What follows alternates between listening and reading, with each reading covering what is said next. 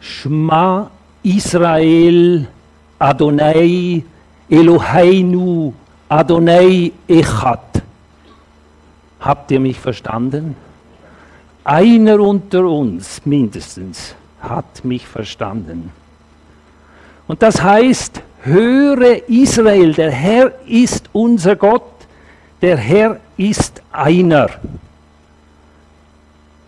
Und das ist interessant, dieses Wort einer, wenn es heißt, der Herr ist einer, das liest man so im Alten Testament, im fünften Buch, Mose, Vers, äh, Kapitel 6, Vers 4. Dann denkt man, ja, was soll das bedeuten? Er ist einer. Und da wird ein hebräisches Wort gebraucht, das einer äh, zum Ausdruck bringt, der aus mehr als zwei Personen besteht. Spannend. Nun, es ist interessant, dieses Schma Israel, das ist das zentrale Gebet des Judentums. Und es ist das entscheidende und das wichtigste Glaubensbekenntnis im jüdischen Glauben. Und es ist interessant, im christlichen Glauben, da tönt unser Glaubensbekenntnis so, ich glaube, heißt es. Ich glaube an Gott, den Vater, den allmächtigen Schöpfer Himmels und der Erde. Ich glaube an Jesus Christus, den eingeborenen Sohn und so weiter.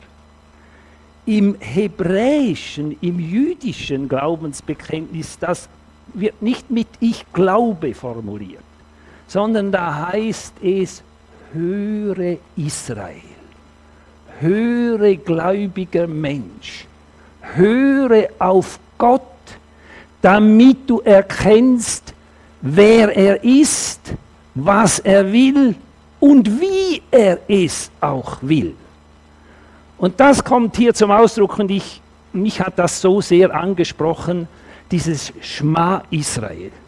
Und interessanterweise ist das ja das Gebet, das im Judentum am Morgen gesprochen wird, am Abend wird es gesprochen und den kleinen Kindern wird das eingeschärft. Sobald sie ein bisschen reden können, dann müssen sie dieses Schma Israel lernen.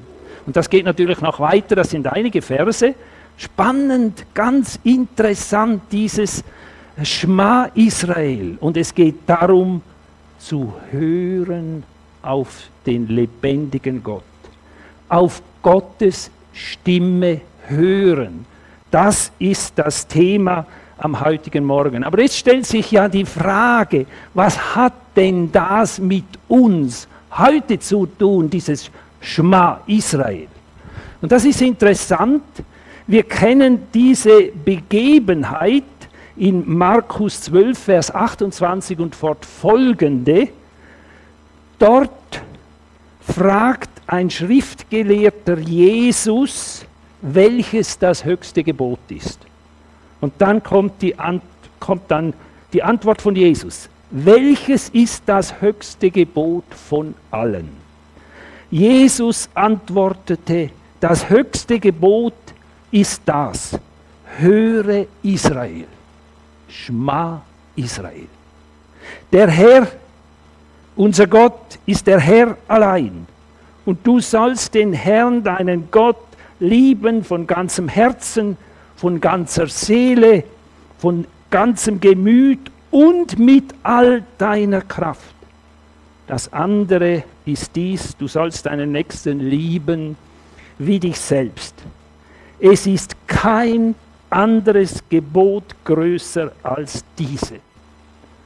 Also dieses alttestamentliche Gebot sagt Jesus im Neuen Testament, das ist das größte Gebot, das es gibt bei Gott. Und wenn wir dieses Gebot, dieses Liebesgebot erfüllen, dann halten wir alle Gesetze. Dann sind alle Gesetze gehalten. Und dann heißt es weiter, Du sollst den Herrn, deinen Gott, lieb haben von ganzem Herzen, von ganzer Seele und mit all deiner Kraft. Das zweite Gebot, du sollst deinen Nächsten lieben wie dich selbst. Dieses Gebot kommt aus 3. Mose Kapitel 19, Vers 18. Alttestamentliche Gebote. Alttestamentliche Gebote, dass die die höchsten Gebote sind im Neuen Testament, sagt Jesus hier. Nun, in Römer 13, Vers 8 und 9 heißt es folgendes, so seid niemandem etwas schuldig, außer dass ihr euch untereinander liebt. Denn wer den anderen liebt, der hat das Gesetz erfüllt. Denn was da gesagt ist, du sollst nicht Ehe brechen, du sollst nicht töten, du sollst nicht stehlen, du sollst nicht begehren und was da sonst an Geboten ist, das wird in diesem Wort zusammengefasst. Du sollst deinen Nächsten lieben wie dich selbst. Die Liebe tut dem Nächsten nichts Böses, so ist nun die Liebe des Gesetzes Erfüllung. So lehrt es die Bibel. Die Liebe ist des Gesetzes Erfüllung. Und da merken wir wieder einmal mehr, wir können die Gebote nicht auf direktem Weg umsetzen und erfüllen, sondern es geht immer über einen Umweg. Wer versucht, die Gebote auf direktem Weg zu erfüllen, der lebt Gesetzlichkeit. Und das ist das, was Jesus so ungern hat, was er so anprangert bei den Pharisäern und Schriftgelehrten. Das ist total verkehrt, wenn wir auf direktem Weg versuchen, die Gesetze zu erfüllen oder nicht mehr zu sündigen. Es geht immer über einen Umweg. Und der Umweg heißt Liebe. Und wenn wir meinen, wir könnten irgendwie auf eine andere Art und Weise Nachfolger von Jesus Christus sein, dann sind wir falsch. Es geht über den Umweg der Liebe. So können wir Gott nur dienen. So können wir ihm nur nachfolgen. So verstehen wir nur, was er uns zu sagen hat und wie wir leben sollen. Und es ist interessant, die Liebe bewirkt Unglaubliches. Wenn wir die Liebe erkannt haben und wenn wir die verstanden haben und Gott lieben, dann geschieht etwas. Dann werden wir zu anderen Menschen. Das ist auf dem menschlichen Bereich genau gleich. Wenn jemand die Liebe seines Lebens gefunden hat, wie man so schön sagt, und dann heiratet er diese Liebe seines Lebens, dann verändert sich sein Leben. Er ist auf einmal anders.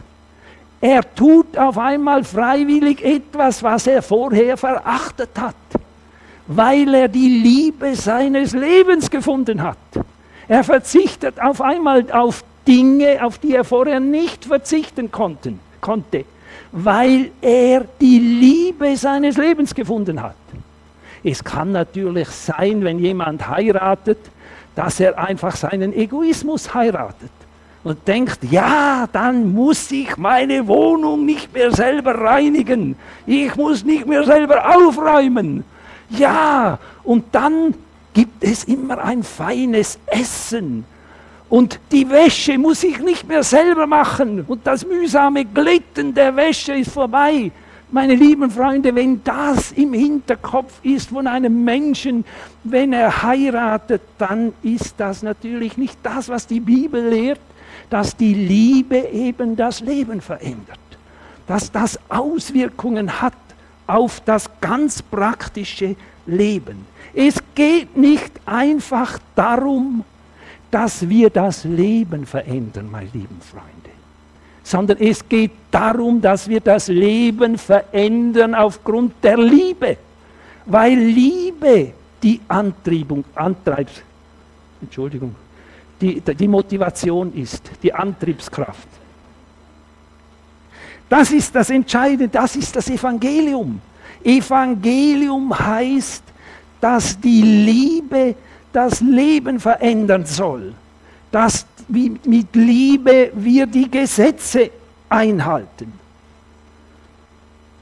Nun, in äh, Johannes 21, Vers 14 sagt Jesus, wer mich liebt, der wird mein Wort halten.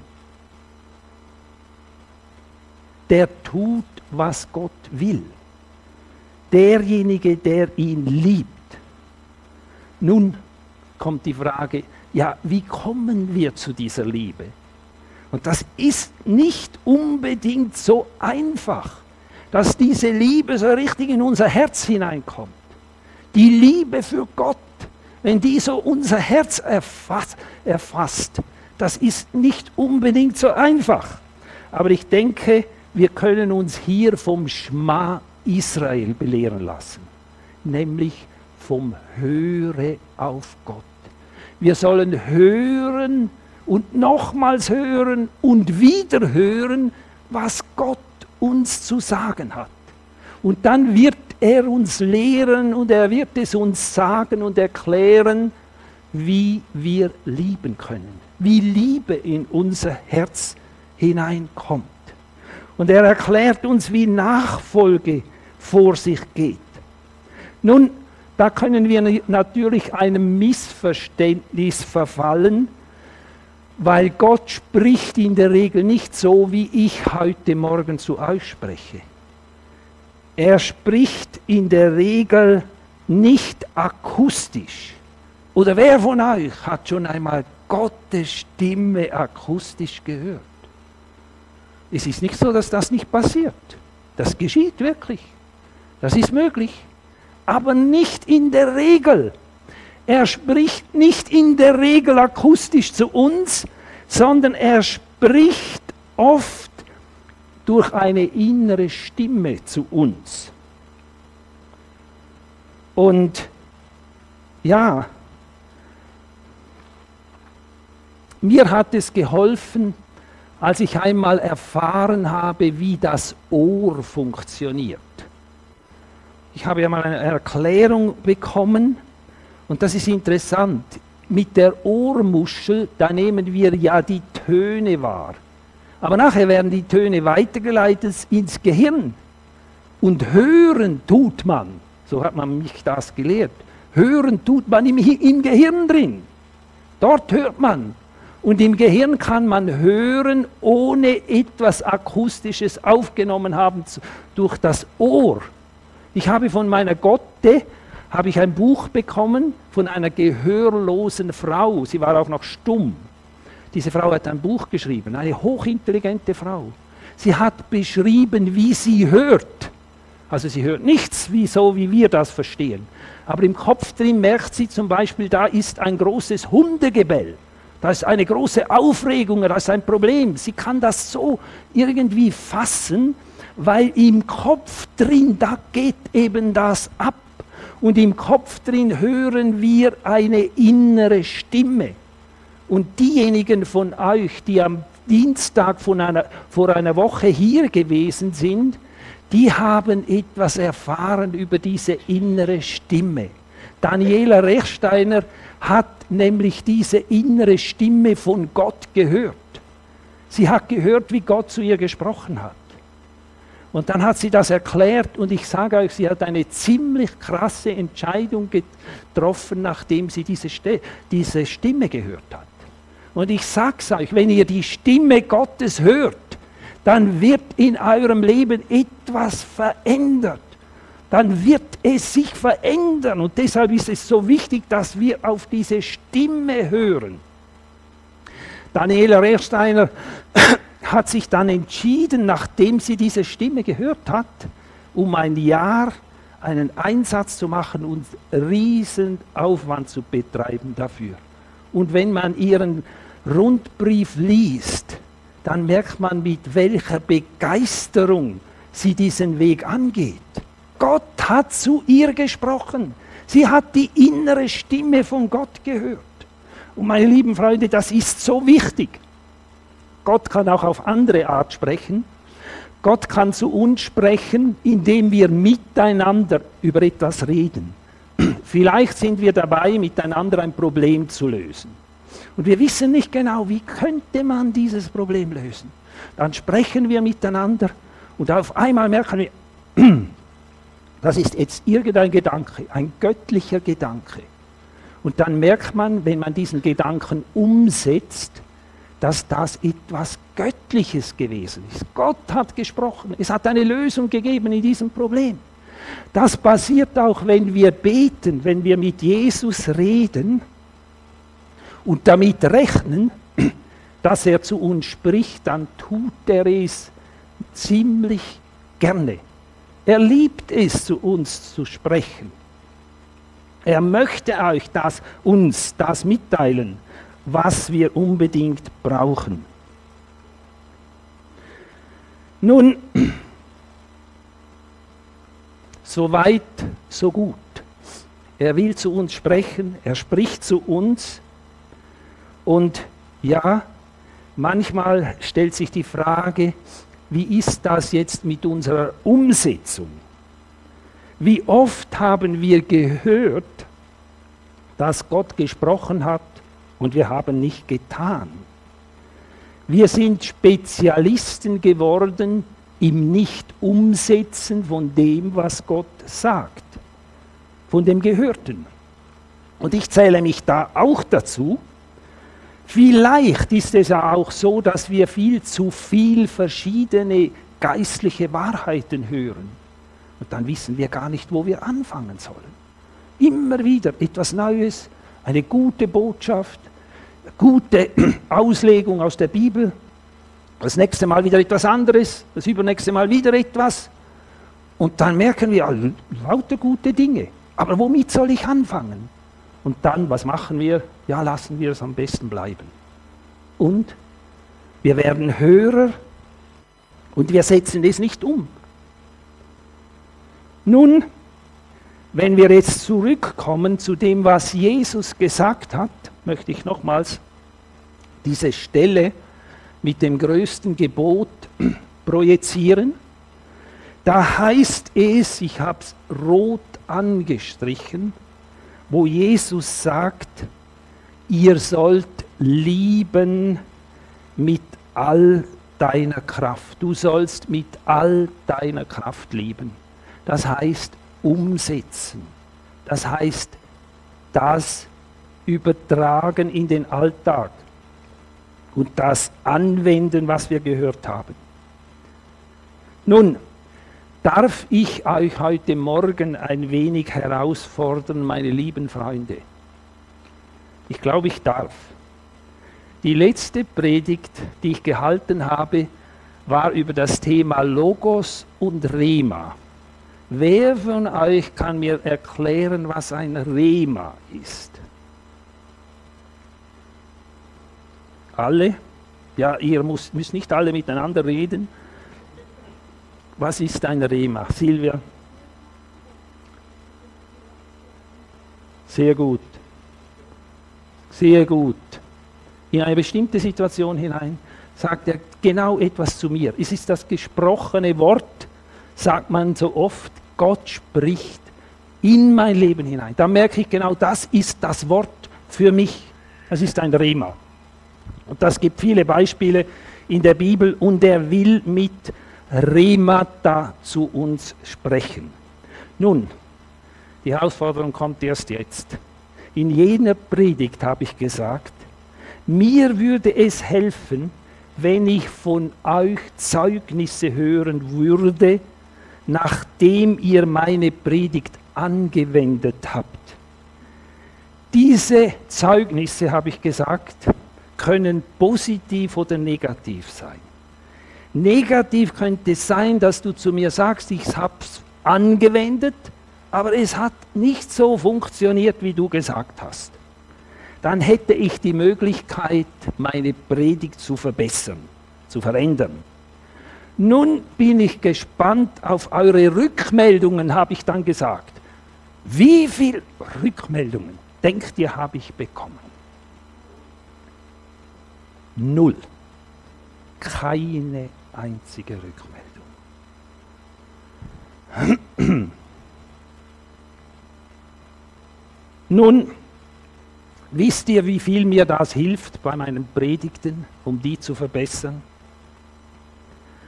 Wie muss ich darüber denken überhaupt? Wer kann mir dabei, dabei helfen? Und wisst ihr was? Ich brauche auch Geschwister, die mir helfen, das umzusetzen und anzuwenden, was wir hören miteinander. Ich bin ein schwacher Mensch wie ihr, ich bin im selben Boot. Und ich denke, es ist so hilfreich, wenn man Menschen hat, die einem helfen und mit denen man reden kann und mit denen man über das Praktizieren und Anwenden der Jüngerschaft miteinander sprechen kann. Das ist so wichtig und so wertvoll. Und es gibt Menschen unter uns, mit denen kann ich darüber reden. Das stellt mich richtig auf, wenn ich darüber sprechen kann, über das, das, das bewegt mein Herz und das bringt mich vorwärts. Und es muss nicht immer ein Lob sein. Nein, es kann eine Kritik sein. Man kann Fragen stellen und hinterfragen. Und das hilft weiter, dann kommen wir weiter. Und ja, das ist so wichtig, dass wir nicht nur hören auf die Stimme Gottes. Schma Israel, höre gläubiger Christ sondern das Gehörte irgendwie versuchen im Alltag umzusetzen. Und dafür, denke ich, brauchen wir einander. Und ich kann euch sagen, ich habe ein tiefes Sehnen in meinem Herzen, das nicht ganz erfüllt ist. Und das ist genau das. Und vielleicht könnte es sein, dass wenn wir in der Cafeteria beisammen sind, da könnte man doch vielleicht einmal über die Predigt sprechen und wie man die anwenden könnte. Und könnte mir vielleicht sagen, ich glaube, da hast du etwas gesagt, das stimmt doch gar nicht. Könntest du mir das vielleicht besser erklären? Ein bisschen Kritik macht da überhaupt nichts. Gesunde, gute, aufbauende Kritik, die ist gut. Das dürft ihr mir sagen. Und dann können wir miteinander einen Weg suchen, wie kann man das anwenden im Alltag. Und miteinander darüber sprechen, wo man Misserfolge gehabt hat in der Nachfolge wo man irgendetwas versucht hat und es ist, hat einfach, der Schuss ist hinten hinausgegangen. Dann braucht man manchmal auch Trost. Nun, für mich ist das wirklich ein Highlight, wenn man über diese Dinge, über geistliche Dinge miteinander sprechen kann, einander helfen kann, einander erbauen kann, einander auch kritisch auf etwas hinweisen kann, einander helfen kann. Und ich wünsche mir das so sehr und möchte jetzt mit demselben zum Schluss kommen, wie ich begonnen habe. Schma Israel. Adonai. Eloheinu. Adonai. Echad. Und noch ein letzter Satz. Ich habe einmal ein bisschen Hebräisch gelernt. Ich kann kaum mehr etwas, aber etwas habe ich gelernt. Und dort habe ich gelernt, dass in der hebräischen Sprache die Anwendung direkt beinhaltet ist. In der hebräischen Sprache ist Anwendung im, im Wort drin, in der Sprache drin, beinhaltet. Und das ist das, was mich so fasziniert an der hebräischen Sprache. Die hebräische Sprache ist eine geniale Sprache überhaupt. Nun bete ich. Herr Jesus, ja, ich danke dir. Du bist ein gütiger Gott. Du sagst uns, wir sollen hören. Höre, gläubiger Christ. Höre auf Gott. Und Herr Jesus, hilf du zum Willen hören. Und manchmal ist es so, wir wollen gerne nicht. Wir wollen es lieber nicht hören. Weil wenn wir etwas hören von dir, merken wir, es hat etwas zu tun mit Anwenden. Und darum wenn wir lieber gerade schon am Anfang verzichten, dass wir uns vielleicht nicht versündigen, meinen wir. Aber das ist nicht der Weg. Herr, hilf du, zum Risiko eingehen, zum Losen auf dich und Antwort bekommen, Erfahrungen können machen, können die erleben, können die besser kennenlernen, können erkennen und merken, was du willst von uns und wie genau dass du es willst. Und ich danke dir, dass du uns lehrst, der Glaube leben geht über die Liebe. Und du bist der, wo die Liebe in unser Herz hineingibt, wenn wir hören und uns von dir inspirieren lassen. Ich danke dir dafür. Segne du uns alle, wir brauchen deinen Segen und ich danke dir dafür. Amen.